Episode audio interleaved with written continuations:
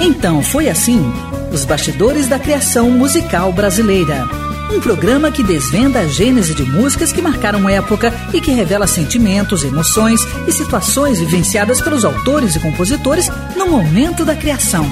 Um programa repleto de informações e curiosidades sobre as relações de parcerias e os processos criativos musicais. Produção e apresentação: Rui Godinho. Beleza, é tudo isso e muito mais. Quero convidar você para 60 minutos de puro prazer. Isso porque é sempre um grande prazer falar sobre música brasileira e é sempre uma delícia estar na companhia de amigos. Então foi assim? Um programa produzido pela Bravídeo para a Rádio Nacional de Brasília, retransmitido por dezenas de rádios por todo o Brasil, inclusive as DEC FM de Chã de Alegria, Pernambuco, Amanhecer FM de Canindé de São Francisco, Sergipe, Araucária FM de São José do Ouro, Rio Grande do Sul, e mais esta rádio parceira que me faz chegar até você. Baseado na série de livros Então Foi Assim, Os Bastidores da Criação Musical Brasileira, volumes 1 e 2, de autoria de Rui Godinho, que sou eu, resultado de uma ampla pesquisa histórica realizada desde o ano de 1997. Esses livros estão disponíveis pelo e-mail, anote aí, livro@abravideo.org.br.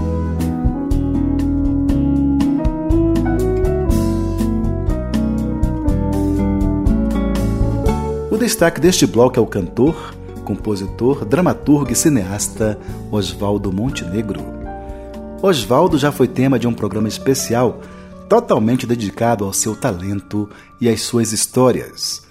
Hoje ele retorna para contar a história da criação de um poema que faz tanto sucesso quanto as suas composições musicais. Metade. Você lembra? Que a força do medo que tenho não me impeça de ver o que anseio. Que a morte de tudo em que acredito não me tape os ouvidos e a boca. Eu tive o privilégio de entrevistar Oswaldo Montenegro no flat dele, no Rio de Janeiro, no dia 11 de janeiro de 2012, ocasião em que ele me contou a história da criação do poema Metade. Mas antes disso, me falou sobre relação com parceiros e sobre a diversidade de canais criativos. Queria que você falasse um pouco sobre essa multiplicidade, esse leque de canais criativos que você domina, como é que é essa experiência? A experiência é fascinante de fazer tanta coisa, mas eu quero reconhecer que eu não domino. Eu sou um profissional da música, compositor popular. O resto eu entrei apaixonadamente, mas não me considero uma pessoa que domine. Eu fiquei muito feliz da crítica ter recebido tão bem o meu filme, meu primeiro filme, dos prêmios que ganhou, mas eu não sou um cineasta. Eu não estou é, aparelhado com as ferramentas que um cineasta possui para pegar qualquer gênero, por exemplo. Então você pode pegar o Fernando Meirelles e entregar qualquer tipo de filme para ele, ele vai fazer bem. Eu fiz uma experiência audiovisual completamente arrojada, do meu jeito, botando a criatividade para fora. E eu estou muito feliz que tenha dado certo, mas eu quero prestar minha homenagem àqueles que são profissionais mesmo desse ramo, que dominam aquilo. Eu não sou um desses. Né? A minha real profissão é a música popular, mas de vez em quando eu me aventuro nas outras coisas. Também não me considero um dramaturgo. Eu fui um cara que escrevi cinco ou seis peças interessantes, quatro ou cinco peças muito ruins e cinco legais, mas não tenho também o, o, o dom da dramaturgia. Tenho feito, tenho, tenho, tenho sido bem recebido, gosto de fazer. A única coisa que eu realmente, uh, fora da música, me considero apto atualmente para fazer, porque estudei sozinho e com outro, com grandes mestres durante esses anos todos, é a direção do ator que é uma coisa que talvez seja a coisa menos divulgada de tudo que eu faço, mas é a única coisa que eu acho que eu posso fazer hoje em dia, porque estudei de verdade isso, gosto, tenho prazer e acho que posso construir de alguma maneira. O resto não, eu, eu me, me jogo quando tenho uma inspiração forte. No meu filme fui apoiado por uma equipe maravilhosa que me deu a, a graça de, de realizar um sonho. Como é que funciona o seu processo criativo? Gostaria que você revelasse, desvelasse essa curiosidade para os nossos ouvintes do Brasil todo. Normalmente, eu vou falar agora de uma coisa que acontece na maioria das vezes, mas não é na totalidade das vezes. Mas na maioria das vezes, eu costumo compor é, emocionado com alguma coisa, muitas vezes obras de arte. Então, uh, já aconteceu de eu fazer uma canção porque vi um quadro lindo que assistia um filme. E, a, e, a, e a, aquela letra não falará daquele filme nem daquele quadro. Falará de uma terceira coisa, mas motivada pelo sentimento que aquela, aquela beleza provocou em mim. Então eu acho que eu tenho feito arte provocado pela arte. Porque toda vez que eu vejo uma coisa muito bonita no cinema, no teatro, na música, na, na televisão, na pintura, na escultura, eu tendo a querer compor. É, eu acho que a, a inspiração, na minha opinião, né, não vem de uma coisa divinizada, vem de uma coisa profundamente humana, no auge do, da, da sua questão humana, quer dizer, a tua emoção retorcida, querendo, tendo necessidade de se expressar de alguma coisa, de alguma maneira. Então, a inspiração ela, ela tem carne, ela tem ossos, ela tem sangue, porque ela vem, na minha opinião, de uma sensação enorme que você tem de, de estar entupido por algo que precisa sair. Ok, então compor seria uma necessidade fisiológica. Você precisa fazer alguma coisa a partir daquela. É, eu estou estabelecendo aí uma, uma, uma, um reconhecimento de que a inspiração existe e, ao mesmo tempo, uma negação de que essa inspiração seria algo. É, metafísico. Eh, Para mim, é, essa ligação que fazem do, do, do, artista criador com uma coisa metafísica não procede. Para mim, o artista criador está no seu estado mais humano. É isso que eu estou querendo dizer. Mas vem sim de uma emoção. É diferente você compor nesse momento emocionado de você compor num momento mais frio. É claro que são só 12 notas. Você pode, qualquer pessoa que usar qualquer dessas notas a hora que quiser, está compondo uma música. Mas aquela música que vai tocar alguém, Normalmente ela veio de um momento que a gente está tocado por algo. Geralmente você faz melodia e letra, elas vêm juntas, ou você. Normalmente faço música e letra junto, é, mas já fiz o contrário, já compus melodias para letras de outras pessoas e vice-versa. Exatamente. Então você já está é, respondendo aqui a minha próxima pergunta, que é como funciona a sua relação de parceria então pergunto, como é que funciona? Você faz a melodia e manda, você recebe uma letra e faz a melodia. Como é que funciona? A parceria na minha vida é uma coisa bem-vinda, linda, sagrada e rara, porque como eu faço música e letra, não, é raro eu, eu, ter um parceiro. Então é um momento muito importante na minha vida, um momento que eu não me sinto só. É quando eu tenho um parceiro. E, e eu tenho dois tipos de parceria. A parceria que eu tenho com Roberto Menescal, que eu tenho com, com Raik Macau, Raimundo Costa, com Zé Alexandre, é ou eu faço uma música, eles põem a letra, ou eles fazem uma música e eu ponho a letra. Essa é a parceria que eu tenho tido com eles. Quer dizer, alguém fez a música antes e o outro botou a letra. No caso do Roberto Menescal, eu botei letra em algumas canções dele.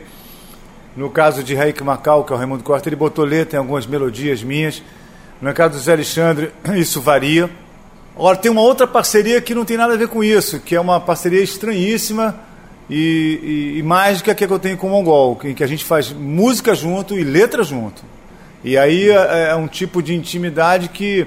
um tipo de, de relação que eu considero é, mágica por, pelo tanto que ela é humana, porque você precisa estar muito sem timidez, né? muito à vontade. Para ligar o gravador sair compondo música junto, letra junto, e o outro falar, essa frase não bateu. Então a gente tem várias músicas na nossa vida que foram feitas assim que eu não sei de direito dizer quem fez o quê, porque. Então eu tenho dois tipos de parceria com os meus queridos parceiros e uma com o Mongol que é completamente diferente, que não tem, não tem como descrever isso, é uma coisa estranhíssima. Uma parceria mais quente, presencial. Isso. Né? Ela é despodorada, você não tem que ter pudores. A palavra é despodorada mesmo, porque pô, vai, vai criando um montão de bobagem, o outro fala que tá uma merda isso. E às vezes de improviso mesmo. É, é, existem canções nossas, como por exemplo a última música que fecha o filme Laibia, Coisa de Brasília, ela foi improvisada por nós lá em Brasília.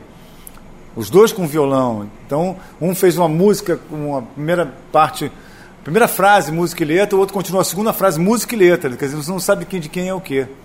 Muito interessante. A parceria com o Mongol é uma coisa estranhíssima na minha vida. Oswaldo Montenegro, metade uma composição só sua. Tem história? Tem. Eu estava indo para o Rio de Janeiro, 1975, mais 74, 75, para a primeira tentativa, assim, uma das primeiras, né, de mostrar minha música e tal, e escrever esse poema, porque quando cheguei lá, vindo de Brasília para o Rio, eu falei, pô, tô, tô apavorado, queria saber rezar agora aqui, não, não tenho religião. Então eu escrevi metade como se fosse uma prece própria, uma, uma, uma oração que eu estava escrevendo, né? E, e é uma, nunca musiquei, é uma poesia que eu falei uma vez num disco, e ela fazia parte de uma peça minha chamada João Sem Nome, que eu montei em 75, olha só, rapaz, com Hugo Rodas de Brasília. E ela virou um, um, fenômeno da internet, as pessoas acessam demais, é uma, uma coisa louca, e é muito, muito bom para mim isso. Ela tem uma. A única parte dela que não é uma oração, é uma oração, mas tem uma coisa específica, uma história específica, já que você gosta de saber história, é que Madalena Salles, flautista, era muito tímida na época, então ela tem uma parte que diz que o seu silêncio me fale cada vez mais, que era sobre a timidez de Madalena. Mas o resto eu escrevi como uma oração, porque não tenho religião. É isso, metade. Beleza. Então foi assim que nasceu o poema Metade, composição de Oswaldo Montenegro, que ouviremos na interpretação do próprio criador. Que a força do medo que tenho não me impeça de ver o que anseio. Que a morte de tudo em que acredito não me tape os ouvidos e a boca. Porque metade de mim é o que eu grito, mas a outra metade é silêncio. Que a música que ouço ao longe seja linda ainda que tristeza. Que a mulher que eu amo seja para sempre amada, mesmo que distante. Porque metade de mim é partida, mas a outra metade é saudade. Que as palavras que eu falo não sejam ouvidas como prece e nem repetidas com fervor. Apenas respeitadas. Como a única coisa que resta a um homem inundado de sentimentos. Porque metade de mim é o que ouço, mas a outra metade é o que calo. Que essa minha vontade de ir embora se transforme na calma e na paz que eu mereço. E que essa tensão que me corrói por dentro seja um dia recompensada. Porque metade de mim é o que penso, mas a outra metade é um vulcão. Que o medo da solidão se afaste e que convívio comigo mesmo se torne ao menos suportável. Que o espelho reflita em meu rosto um doce sorriso que eu me lembro ter dado na infância. Porque metade de mim é a lembrança do que fui. A outra metade eu não sei. Que não seja preciso mais do que uma simples alegria para me fazer aquietar o espírito. E que o teu silêncio me fale cada vez mais porque metade de mim é abrigo, mas a outra metade é cansaço. Que a arte nos aponte uma resposta, mesmo que ela não saiba. E que ninguém a tente complicar, porque é preciso simplicidade para fazê-la florescer. Porque metade de mim é plateia e a outra metade é canção. e que a minha loucura seja perdoada. Porque metade de mim é amor e a outra metade também.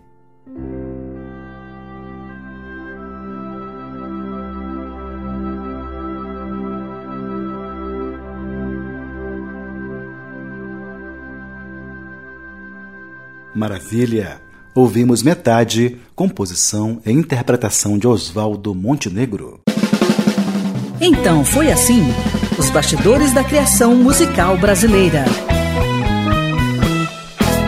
Se você pensa que vai me seduzir, as ondas do rádio, o som que marca vidas. Jerônimo Jardim. O rádio para mim foi importantíssimo, porque lá na minha terra, a 20 quilômetros do Uruguai, Bagé, a rádio que se ouvia lá era a Rádio Nacional, porque lá não entrava quase a, as rádios de Porto Alegre, entrava a rádio do Rio de Janeiro. E eu, lá em Bagé, no rádio, ouvindo samba, ouvindo choro, ouvindo Janoel Rosa, ouvindo tudo isso no rádio. Então eu acho, eu acho que rádio para mim foi extremamente marcante na minha, na minha vida musical. Rádio, a sua melhor companhia.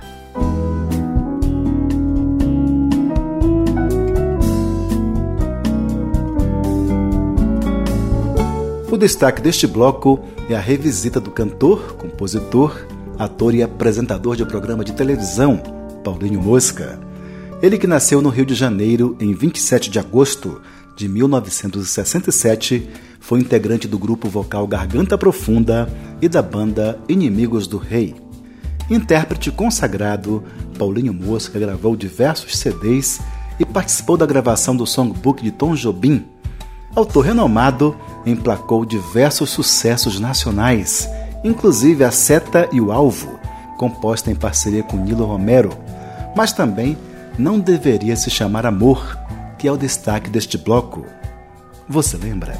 O amor que eu te tenho é um afeto tão novo que não deveria se chamar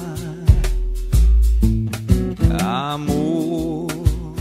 Em entrevista a mim concedida na residência dele no Jardim Botânico, Rio de Janeiro, no dia 13 de janeiro de 2012, Paulinho Mosca me proporcionou uma das entrevistas mais interessantes em toda a história da minha pesquisa. Além de ser um cara extremamente inteligente, Mosca é um poeta impressionante. Filosofou e fez poesia em cada resposta que me concedeu. Na ocasião, falou de seu processo criativo, da relação com parceiros, de Deus, da vida, do amor. Compor uma canção não é somente colocar as palavras no ritmo e na melodia. Isso aí já é o final. Isso é o final do processo. Quando você termina a canção é porque você tem uma vida inteira atrás dela, uma história inteira atrás dela, acontecimentos, sentimentos, pensamentos, coisas que você queria dizer, mas não teve um lugar para colocar. Naquela ali você conseguiu colocar algo que você já queria dizer há muito tempo.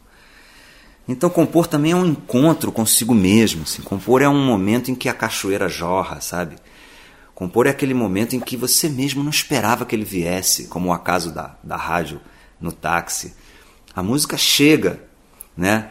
Aí da onde vem? Então não é alguém que está mandando, ela não está pronta, né? Como dizem. Não está pronta? Não, não, não, está pronta não.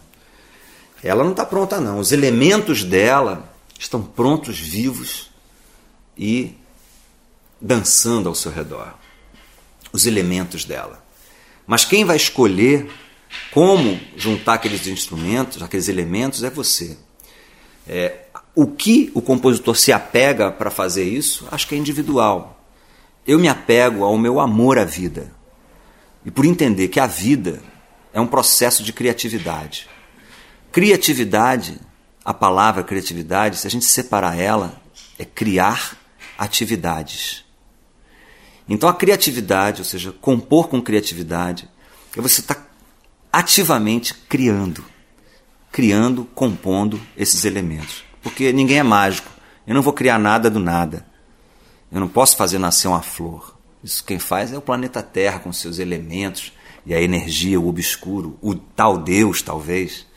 Né? Eu vou compor com o que já existe. Mas quem faz isso não é Deus, não.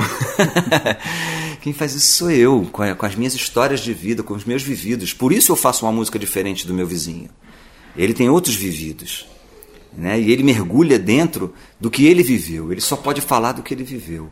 Aí você me diz, mas algumas pessoas, às vezes, eu já vi histórias como essa, falam de um jeito, e quando vai compor, escreve palavra que nem fala. Da onde vem isso? Eu também não sei responder. Mas eu não acredito que seja Deus que esteja mandando e nem seja uma incorporação, embora eu já tenha visto coisas surpreendentes. Né? Mas eu acredito que o que chamam de incorporação, eu, eu, eu, eu chamo de o próprio indivíduo com a sua força, com a sua potência não regrada. Aí a gente vê uma espécie de bicho criativo que é capaz de ter outra voz, de ter outro comportamento, de ter. Esse é o meu entendimento. Não é a verdade. Aliás, eu acho, na verdade, que existem no mundo infinitas verdades. Então eu eu tento escrever e compor as canções de acordo com a minha verdade, com o meu vivido. Porque disso eu tenho provas e tenho a autorização para dizer. Entendeu? Eu não tenho autorização para falar nada de Deus. Deus nunca falou imediatamente comigo. Né? Deus nunca sentou comigo e falou: você vai fazer isso, você vai fazer aquilo. Né? Então, assim, eu, o que eu falo é da, da minha vida. Minhas canções elas são subjetivas, elas são coisas que aconteceram comigo, não uma história exatamente, porque eu também sou um apaixonado pelo jogo da palavra. Eu sou capaz de mentir profundamente só para ganhar um jogo de palavras bonito. Aquilo não precisa ter acontecido. Mas sem dúvida toda música nasce de uma fagulha ou várias que se encontram e algo é, muito verdadeiro está dentro de cada canção. Paulinho Mosca conta agora a história de Não Deveria Te Chamar Amor. Ah, Não Deveria Se Chamar Amor é uma canção feita para o meu primeiro filho, o Antônio. E é interessante, porque quando ele nasceu, é, eu tive um, uma sensação, assim, nos dois primeiros meses, eu não conseguia praticamente dizer eu te amo para ele. Porque eu já tinha dito eu te amo muito na vida. Para minha mãe, para namorada, para um amigo. Mas aquilo que eu estava sentindo era muito novo. E eu comecei a brincar com o neném, dizendo assim: Eu te Rambles, eu te Gloob, eu te Fox, eu te Luga. Eu dizia coisas, palavras inventadas, que eu dava o sentido a ela. E aquele sentido era aquele sentido que era que não era aquele amor que eu já tinha vulgarmente dito. Não vulgarmente na, na hora, mas me pareceu vulgar ter amado as coisas, eu não tinha conhecido o amor ainda. Era um pouco essa história. Bom, corta. Quando ele já tinha um ano e meio, eu abri um livro que eu tinha parado de ler na metade, um livro do Braulio Tavares. Maravilhoso. Para marcar a página que eu tinha parado, eu deixei um papel. E quando abri esse papel, tinha um poema escrito com a minha letra, dedicado ao meu filho, mas que eu não lembrava. Então eu tive a surpresa de encontrar uma letra como se alguém tivesse me entregado, entendeu? Que eu não lembrava, a letra estava inteira. E, e obviamente eu fiz a música muito rápido. E a letra diz isso: O amor que eu te tenho é um afeto tão novo que não deveria se chamar amor. De tão desconhecido, tão irreconhecível que ele não deveria se chamar amor. Poderia se chamar nuvem, é, porque, enfim, é um poema enorme. Poderia se chamar nuvem, porque, como se assim, como passa no céu eu não posso pegar. Poderia se chamar é, tempo, porque parece um filme que eu nunca assisti antes. Meu amor poderia se chamar labirinto, porque eu não sei para onde ir. Meu amor poderia se chamar aurora, porque vejo um novo dia que está por vir. Meu amor poderia se chamar. É, enfim, eu vou descrevendo. Uma, né, uma, no final eu digo, e poderia simplesmente não se chamar, para não significar nada e dar sentido a tudo.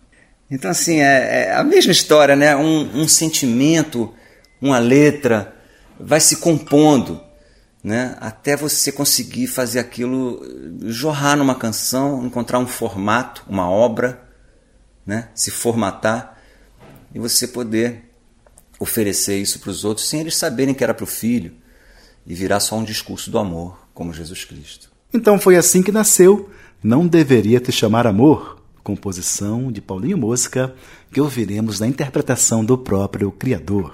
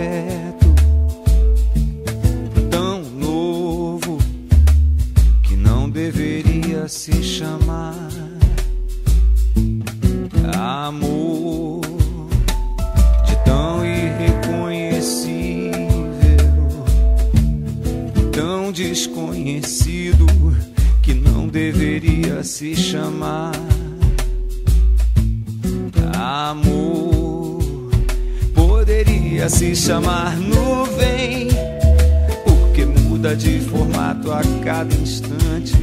Poderia se chamar tempo, porque parece um filme a que nunca assisti antes. Poderia se chamar labirinto, porque sei que não conseguirei escapulir. Poderia se chamar aurora, pois vejo um novo dia que está por vir. Poderia se chamar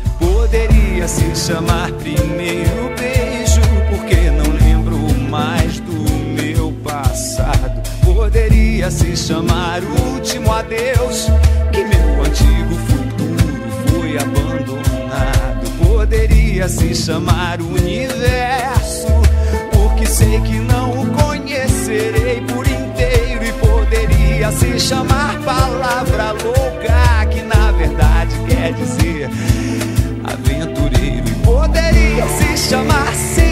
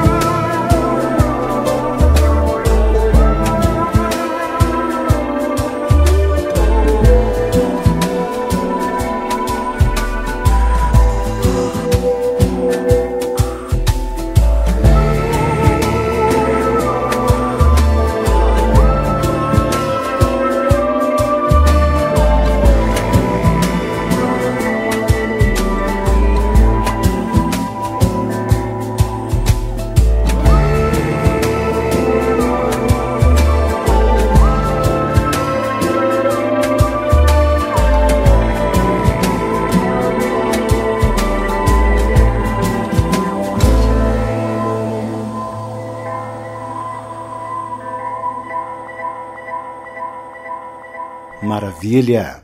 Ouvimos Não Deveria Te Chamar Amor, composição e interpretação de Paulinho Mosca. Então foi assim: os bastidores da criação musical brasileira. Lava roupa todo dia.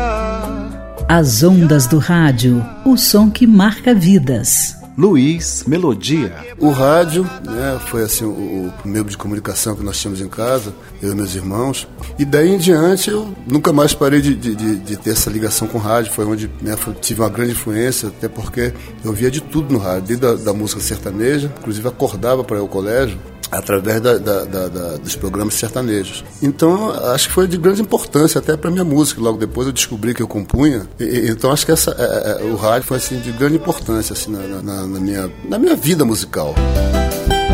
Rádio, a sua melhor companhia.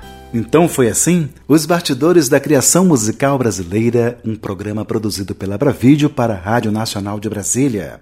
Retransmitido por dezenas de rádios por todo o Brasil inclusive Universidade AM de Santa Maria, Rio Grande do Sul, Universidade FM de São Luís, Maranhão, Universitária AM de Goiânia, Goiás, e mais esta rádio parceira que me faz chegar até você. Um programa baseado na série de livros Então Foi Assim, Os Bastidores da Criação Musical Brasileira, volumes 1 e 2, de autoria de Rui Godinho, que sou eu, disponíveis pelo e-mail.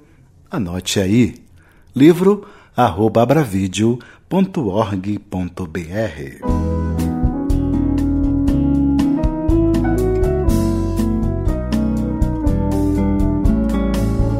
Então foi assim, recebendo agora a revisita do cantor e compositor Fernando Cavalieri, nascido em Santo André, interior do estado de São Paulo.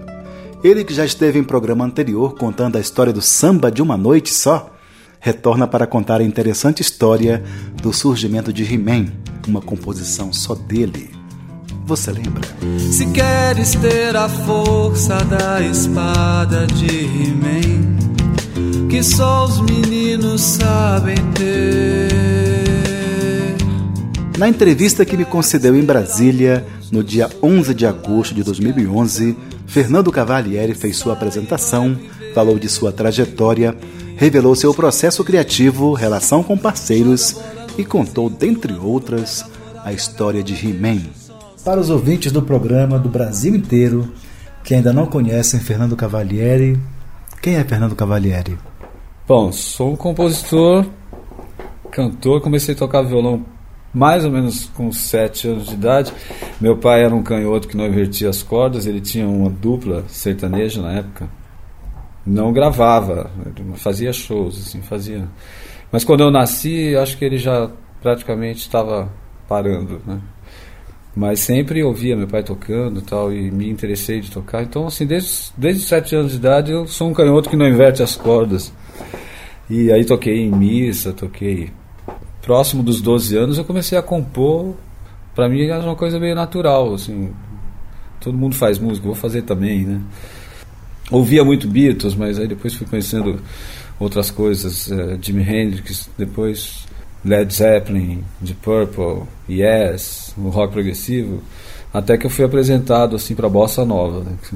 que demorou para as pessoas falam, ah, bossa nova é muito difícil de tocar, é muito difícil de tocar, é muito difícil de tocar. Então eu falei, então tá, um dia eu vou começar a tocar bossa nova também. Mas realmente, quando eu conheci a bossa nova, eu percebi que aquilo tirar bossa nova para tocar deu um up assim para mim.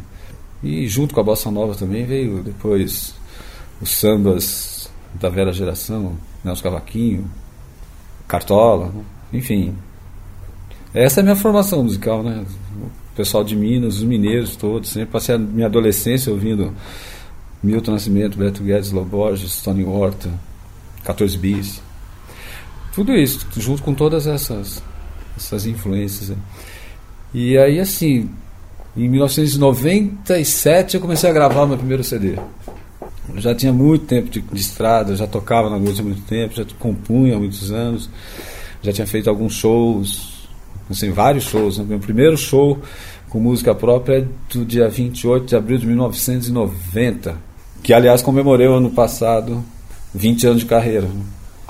Como aí eu me considerava compositor a partir do momento que eu fiz o meu primeiro show com música própria que foi esse. Então, ano passado todo eu passei fazendo vários shows comemorando. E eu esperava que coincidisse com o lançamento do meu quarto CD, né? Mas acabou não dando para gravar. Que é o que estou fazendo aqui, né? Estamos terminando de fazer o quarto CD, que vai se chamar O Amor é a Medida de Todas as Coisas. O primeiro chama-se de 1999.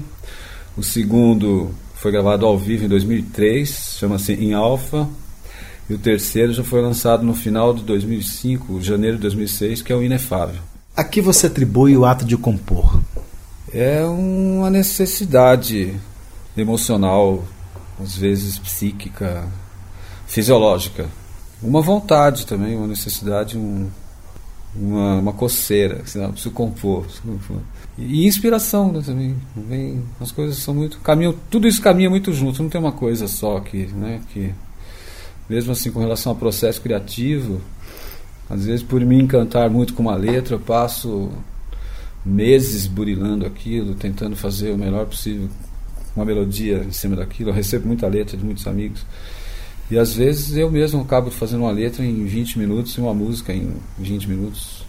Um caso desse é o He-Man, por exemplo, que é uma, música, uma das minhas músicas mais conhecidas, que eu fiz em 20 minutos. Ela tem uma história maravilhosa, assim, de por que, que ela surgiu tal. Que eu atribuo a um, a ter recebido essa música de Cosme Damião. Assim, né? foi, um, foi feita num dia de Cosme Damião. Né? É, você falou agora recebida. É, você também atribui esse ato de compor a uma coisa divina que vem lá de cima? Sim, totalmente. Mesmo nos momentos em que eu estou burilando a música tal, que eu estou lá meio que me esforçando para fazer surgir uma, uma melodia. Todo esse trabalho não adianta nada se você não tiver não sei, eu acho que é, a música é uma coisa divina, né? Do ponto de vista de ser algo superior. Você se conecta com alguma coisa superior, essa coisa te abre esse campo, você faz, essas, ou a letra, ou a melodia, enfim. As artes em geral são coisas superiores, né? He-Man tem história? He-Man tem uma história linda. Então, eu não lembro exatamente mais agora em que ano foi, mas já passou Deve ter uns, uns 20 anos já, talvez. Talvez tenha completado 20 anos. Mas enfim, foi um dia de Cosme e Damião que eu acordei, fui até um supermercado, comprei um pacote de balas, não sei a quantidade de balas, não lembro, deveria ter assim uns, sei lá, 300, 400 gramas de bala. Era um pacote mais ou menos grande, assim. Eu morava num apartamento que ficava, é, fazia divisa com um conjunto habitacional popular, né? bem popular. E resolvi levar aquelas balas por aquelas ruas sem asfalto, assim, aqueles barracos, aquelas casas de alvenaria sem reboque. E muitas crianças foram me seguindo, assim, que eu fui distribuindo balas, assim, por, por algumas poucas ruas, né? Fui dando aquelas balas para umas crianças aqui, um pouco ali e tal. Só que antes de sair de casa, isso era, isso era mais ou menos próximo do horário do almoço que eu fui fazer isso. Mas antes de sair de casa, não sei por que razão, eu tinha feito uma caipirinha. Naquela época eu tomava caipirinha no meio da semana. Hoje eu nem, nem tomo mais caipirinha. Mas eu tinha deixado um violão. Um violão em cima da mesa, uma agenda aberta, uma caneta bem no meio da agenda e essa caipirinha tampada com um guardanapo. Deixei aquilo ali, fui, fui lá, fui, fiz essa, essa distribuição de balinhas, que era dia de São Cosme e Damião. E quando eu estava voltando, bem na subida assim, quando eu me virei para olhar para onde eu tinha acabado de fazer, o trajeto que eu tinha acabado de fazer, eu vi várias crianças que vieram me seguindo, dando tchau, mandando beijo. E aquilo me, me tocou, me emocionou muito, assim. Isso aí, eu subi, assim, também dando tchau para as crianças. Então fui, entrei no apartamento, sentei, assim, em frente ao violão, em frente, sentei na mesa, à mesa, peguei aquela caipirinha, tomei praticamente tudo num gole só, acabei matando a sede. Quando eu vi, eu estava escrevendo a letra de He-Man processo todo de escrever a letra que fala de criança, né? Se queres ter a força da espada de He-Man que só os meninos sabem ter, se queres ter a luz do Super Light Captain Lux, sai e vai viver o que o menino te diz. Enfim, eu escrevi isso em praticamente 15 minutos e fiz a música também junto com a, com a letra. E depois essa música foi uma das durante muitos anos eu entrei em vários festivais com ela, me deu muita muita alegria, muita sorte Muita gente adora essa música, muitas crianças adoram essa música, fiz muitas amizades, muitas. Enfim, para mim isso é um presente de Deus, é um presente divino. Ter tido essa inspiração naquele momento, naquela hora. É, essa é a história dessa, do He-Man. Então foi assim que nasceu He-Man, composição de Fernando Cavalieri, que ouviremos na interpretação do próprio Criador.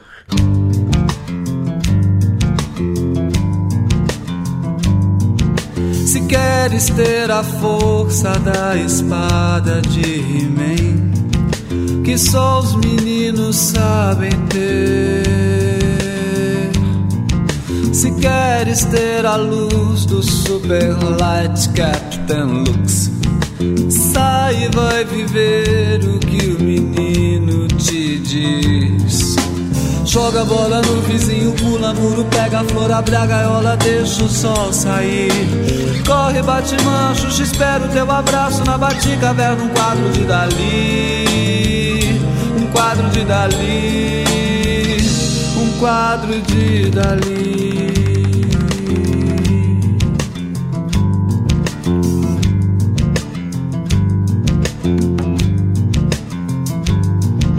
Se queres ver de perto a borboleta branca e azul, deixa o menino andar nu. E até domar as ondas, ganhar seu beijo de sal, o sal das ondas do mar. Sobe laranjeira, goiabeira, bate bafa, roda pia, o nariz sempre a escorrer. Frajola, Penélope charmosa Vem buscar você pra ser feliz. Buscar pra ser feliz. Buscar pra ser feliz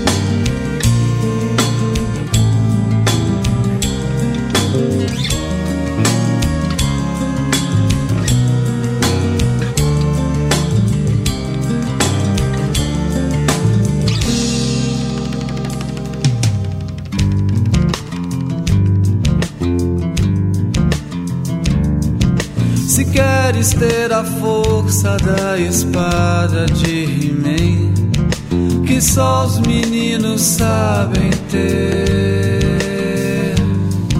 Se queres ter a luz do Super Light Capitão Lux, sai e vai viver o que o menino te diz. Joga a bola no vizinho, pula muro, pega a flor, abre a gaiola, deixa o sol sair. Corre, bate mancho, te espero teu abraço na bate-caverna, um quadro de Dali. Um quadro de Dali. Um quadro de Dali. Se queres ver de perto a borboleta branca e azul deixa o menino andar nu e até domar as ondas ganhar seu beijo de sal, o sal das ondas do mar.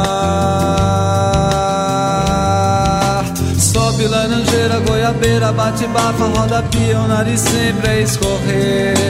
Perna longa ou frajola, Penélope charmosa vem buscar você pra ser feliz, buscar pra ser feliz, buscar pra ser feliz.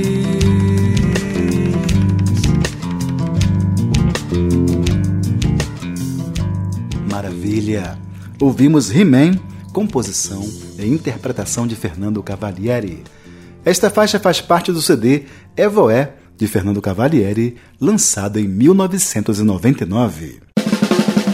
Então foi assim: os bastidores da criação musical brasileira. Tá. Tá. Isso eu posso garantir. Tá ficando bom, mas vai ficar melhor.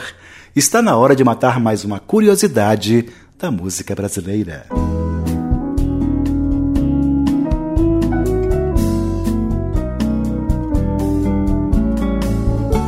Destaque deste bloco é o cantor, instrumentista e compositor mineiro Flávio Venturini. Dono de uma das vozes agudas mais belas do cenário musical, foi integrante ativo do Clube da Esquina. Participou do grupo O Terço e fundou, junto com Vermelho, a banda 14 Bis. Flávio, que nasceu em 23 de julho de 1949 em Belo Horizonte, já esteve em programas anteriores contando as histórias de Besame e Nascente, parcerias dele com Murilo Antunes. Hoje ele vai mais longe e promete contar a história da inesquecível Todo Azul do Mar, parceria com Ronaldo Bastos. Sucesso na interpretação do 14 Bis e de Beto Guedes. Você lembra? Foi assim como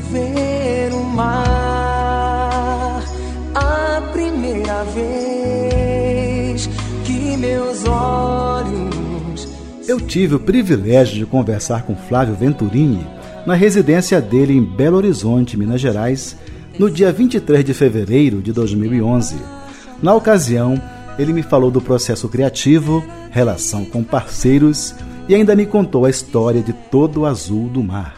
Então eu pergunto para você, Flávio, como é que é para você compor? Quais são os segredos da sua composição? É uma coisa que eu achei legal, uma definição, não sei de quem, que o compositor precisa antes de tudo de relaxamento. É um estado de relaxamento, quase meditativo, né? A maioria das coisas que eu compus, eu compus sozinho, não tinha gente em volta, não tinha movimento, tinha silêncio, né? tinha um momento de pensar, ou às vezes de não pensar também, o que é muito interessante. Muitas vezes sentar ao piano, eu compus sempre mais em piano, compus algumas coisas de violão, mas sempre compus mais em piano. Às vezes eu estou ali tocando uma outra coisa, eu estou desenvolvendo um timbre, eu gosto muito de mexer com os timbres, sou mais tecladista que pianista, né? então às vezes fico ali mexendo com sons bonitos que eu gosto de mixar, eu gosto de fazer, sempre somar alguns sons para criar uns timbres que tenham o meu jeito, a minha cara. E às vezes um acorde me sugere uma melodia, né? Mas eu acho que às vezes muito essa coisa de não pensar. Claro que as emoções inspiram também muito a gente. Estar apaixonado, estar impressionado com a beleza de alguma coisa, de algum lugar, estar se sentindo muito bem, acho tudo isso, o bem-estar, né?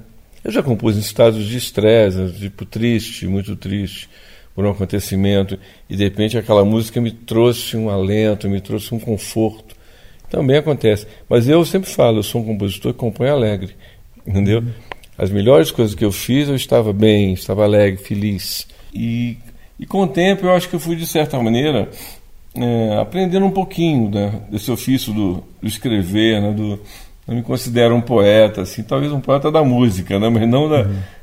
do texto, da poesia mesmo.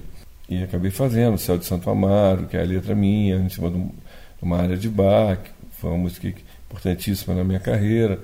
E eu tenho vontade de compor com muitos poetas novos, com novos letristas. Não que eu não tenha sido aberto a isso, mas uh, eu fiquei realmente muito ligado ao pessoal de Minas e recebo muitos convites e muitos. As pessoas devem achar que eu sou um chato, que eu não mando as músicas. mas não é isso. Às vezes é até timidez mesmo, assim. Mas está no, nos meus projetos abrir esse leque de, de experimentar com um pouco no, novos parceiros, né? Assim, tantas pessoas legais que já se manifestaram, que gostam da minha música. Eu acho muito bonito essa coisa da, da poesia, né? Da, realmente a música popular tem esse plus, né? que eu acho que ela fala diretamente né, ao coração, através da, também do texto, não só da, da melodia. Uhum. Flávio, quando você compõe a melodia e manda para um parceiro, no caso, por exemplo, Murilo Antunes, você dá alguma dica para ele, de algum sentimento, ou você o deixa livre para criar uma letra? É, até já me perguntado sobre esse processo. No começo, como eu falei que eu era muito ligado mais à música, eu, eu mandava a música e o que viesse estava bom. assim, às vezes eu não gostava, né?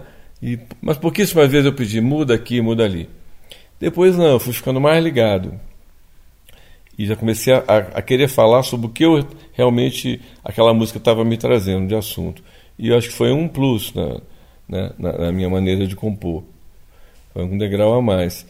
E depois, principalmente com o Murilo, que se tornou também um grande amigo, muito próximo, eu passei a compor junto. Que eu acho um processo maravilhoso. Acho que nem todas as composições são feitas para serem feitas juntas, mas então, às vezes sentando com o Murilo assim, a gente fazia junto. Eu escrevia também algumas frases, ele também, a gente discutia. O Ronaldo também sempre discutia comigo no final. Às vezes eu mandava música e ele no final, peraí, vamos agora vamos ver o que eu escrevi aqui, ver o que você acha, se você quer mudar alguma coisa. Às vezes eu falo, essa frase eu não falaria. Não é que não, não parece comigo, não é que não seja bonito às vezes. Às vezes é bonito, mas não, não diria isso para uma pessoa. Entendeu? Eu acho que é importante ter a sua linguagem, né? E tem esse processo. E tem o outro processo que é a pessoa me mandar um poema e eu musicar, que também aconteceu bissextamente na minha carreira. Tem uma música chamada Adoráveis Criaturas, com Ronaldo Santos, que eu fiz, um jornalista da Globo.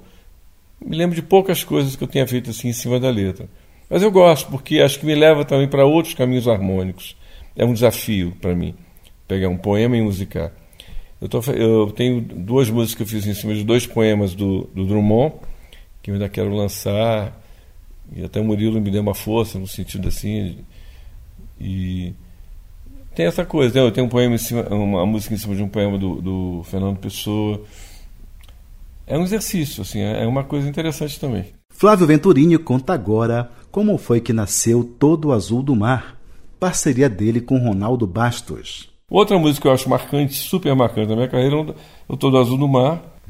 Foi um momento assim importantíssimo do meu encontro com o Ronaldo. Acho que é uma letra eterna, né? Foi uma dessas músicas que a gente no final ficou discutindo, né? E em geral essas músicas eu chorei quando eu vi a letra. né? Foi muito, foi muito emocionante assim. E foi, eu, lembro, eu lembro que a gente foi no estúdio ouvindo Todo Azul do Mar, era um, era um disco, o 14 estava com várias músicas bonitas na época e tudo. Então, eu quietinho no meu canto, eu sabia que aquela música era melhor do disco. Não só porque era minha, mas a gente tem sensibilidade para isso, né? Mas o pessoal, não, vamos pôr esse rock aqui com música de trabalho, não sei o quê. Aí entrou o Marcos Kilzer, que era o diretor das editoras, né, nosso amigo na época. Ele falou: o que, que é isso? Não vai ser essa música, a música de trabalho, tem que ser essa. E aí foi o primeiro lugar. Ah, ela nem foi lançada como primeira. Mas quando ele ouviu, ele falou: tem que ser essa. Acho que já tínhamos lançado o single. E a música naturalmente estourou nas rádios do Brasil inteiro. Acho que é uma letra especialíssima do Ronaldo Bastos. E acho que eu fui muito feliz na canção também. E ainda acabou combinando com a coisa do mineiro que vê o mar, né? Aquela coisa, primeira vez que o mineiro vê o mar, que é sempre uma grande emoção. Então foi assim que nasceu Todo Azul do Mar, composição de Flávio Venturini e Ronaldo Bastos que ouviremos na interpretação de Beto Guedes e do Roupa Nova.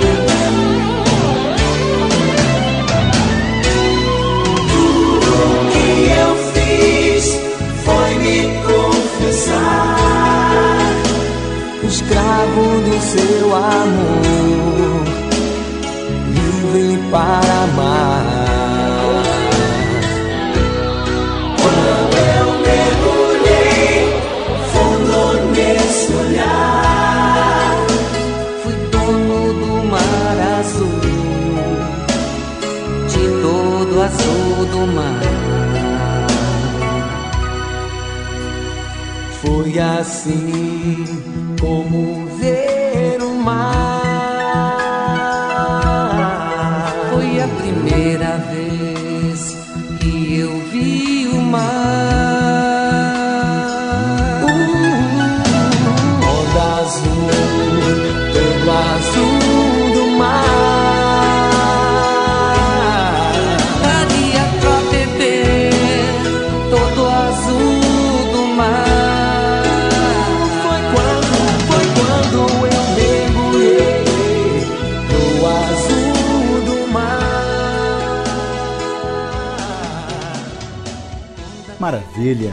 Ouvimos a belíssima Todo Azul do Mar, composição de Flávio Venturini e Ronaldo Bastos, na interpretação de Beto Guedes e do Roupa Nova.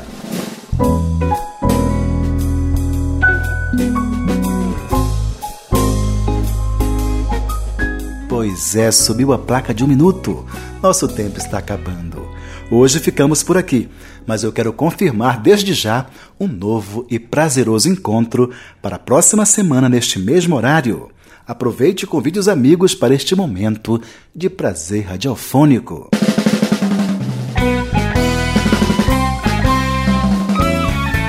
Assistente de produção, Rodolfo Boing Magalhães.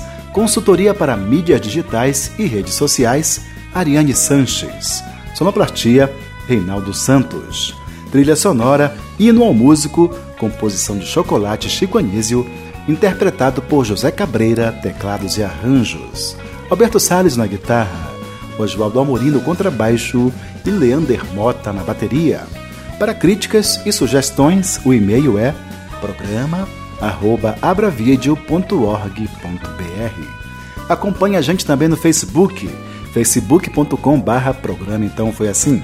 Um aviso importante: todos os nossos programas estão disponíveis no site www.abravideo.org.br. Agradeço pelo carinho e pela atenção. Um abraço de luz. Até lá.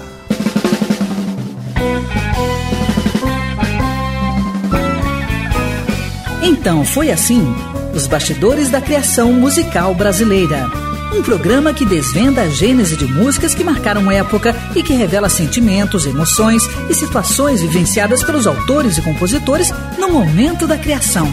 Um programa repleto de informações e curiosidades sobre as relações de parcerias e os processos criativos musicais.